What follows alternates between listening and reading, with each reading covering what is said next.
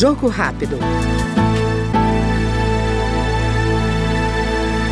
O Comitê de Obras Irregulares ouviu representantes do Tribunal de Contas da União e de órgãos públicos responsáveis por obras com indícios de irregularidades.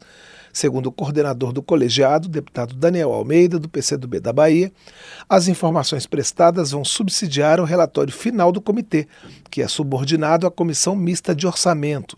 Ainda de acordo com o parlamentar, a partir desse relatório, vão ser definidas as obras que deverão continuar recebendo recursos públicos para a conclusão dos empreendimentos. Nós temos uma relação de obras que são definidas pelo Tribunal de Contas da União com indícios graves de irregularidade. E como você sabe, cabe à Comissão de Orçamento e o Congresso Nacional definir se essas obras vão continuar a receber recursos no orçamento de 2024 ou não.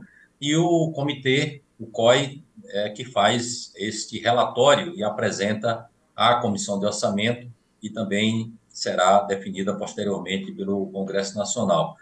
É um, um conjunto de obras que foram elencadas, algumas delas com irregularidades que não justifica, segundo a opinião do Tribunal de Contas, qualquer paralisação, tanto merece receber recursos para o ano que vem. Algumas outras que merecem uma apreciação mais cuidadosa. Por exemplo, tem uma obra na BR-040 que liga o Rio de Janeiro a Petrópolis, é, sobe a serra, ela já está paralisada há algum tempo, com problemas judiciais, houve judicialização desta obra, e nós achamos que nas condições que se encontra, precisa ser apreciada e provavelmente não receberá recurso no orçamento de 2024.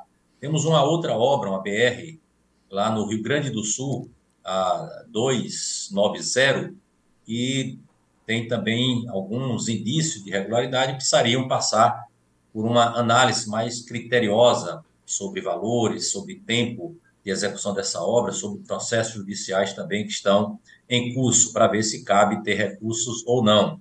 Tem um problema que nós identificamos no chamado ramal do Apodi, que é uma ligação de, da adutora do, do, da, do eixo norte da adutora do São Francisco. E lá também tem um, uma dificuldade de entendermos por que que os estudos revelam que a região necessitaria de uma vazão de em torno de 4 milhões de metros cúbicos e a dimensão da adutora está em 40 milhões. Não tem nem água suficiente para uh, esse duto transportar 40 milhões de metros cúbicos. Então, há um superdimensionamento da vazão desse duto, que é algo também que precisamos analisar.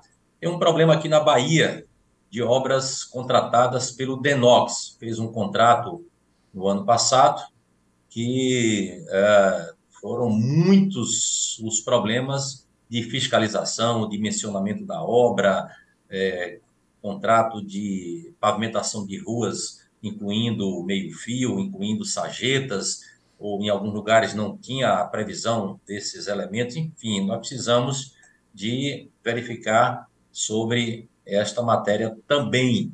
Ela, ela, essa licitação, esse pregão foi, é, vamos dizer assim, interrompido, mas vamos colocar recursos ou não é, para o orçamento de 2024. Entre as obras que estão sendo acompanhadas pelo Comitê de Obras Irregulares estão a Ferrovia Transnordestina e o trecho entre o Rio de Janeiro e Petrópolis na BR-040. Jogo rápido.